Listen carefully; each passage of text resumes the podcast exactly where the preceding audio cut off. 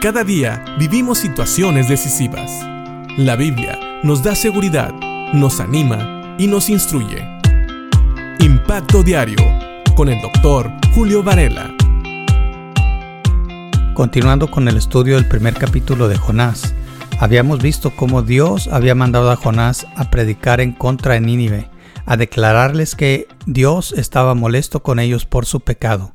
Pero Jonás, en vez de querer ir o en vez de ir, él decide en su pensamiento huir de la presencia de Dios y baja y compra un boleto en un barco para huir de Dios. Ese era su pensar. Pero si nosotros vamos al capítulo 1 de Jonás, en el versículo 4, nos dice, Pero Jehová hizo levantar un gran viento en el mar, y hubo en el mar una tempestad tan grande que se pensó que se partiría la nave. Imagínate, Jonás está tratando de huir de delante de la presencia de Dios y Dios simple y sencillamente utiliza el mar para pararlo. Si recuerdas, yo te decía que Dios es omnipresente. Y como decía, como el panteísmo dice Dios está en todas las cosas, eso es incorrecto. No es que Dios está en todas las cosas o que Dios es todas las cosas. Dios es Dios y Él es dueño de todas las cosas. Y él aquí está usando el mar para levantar una tempestad para parar a Jonás, para demostrarle a Jonás que no se puede huir de él. La nave casi se partía por la tempestad. No sé si has estado tú en alguna tempestad, en alguna tormenta, en algún lugar donde pareciera que esa tormenta, esa tempestad va a partir la casa, el coche o donde quiera que tú estuvieras. Me ha tocado a, mí ver vientos tan fuertes que tumban estructuras completas o árboles que caen como si fueran una paja. Así que Dios es poderoso y Dios puede usar lo que Él quiera para conseguir que se haga su voluntad. Aquí tenemos a un hombre iluso, a Jonás, pensando que con un poco de dinero y corriendo un poco más iba a escapar de Dios, pensando que su, seguridad estaba en ese barco que lo iba a llevar a otro lado.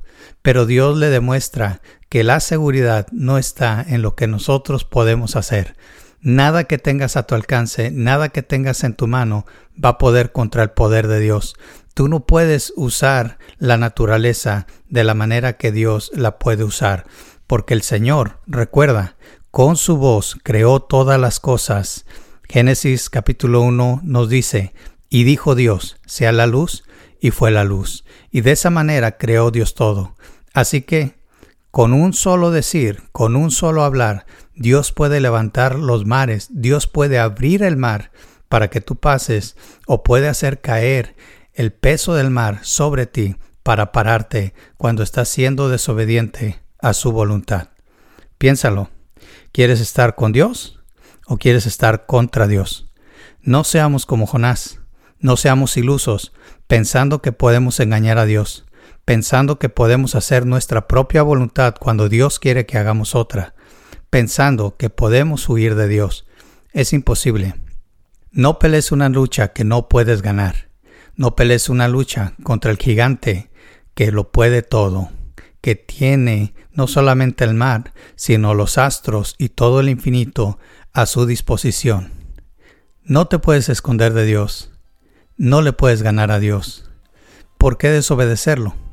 Mejor pongámonos y dispongamos nuestro corazón a oír la voz de Dios y a obedecerle a Él, porque si no, puede ser que Él pueda levantar las olas del mar contra nosotros. Piensa en esto y que Dios te bendiga.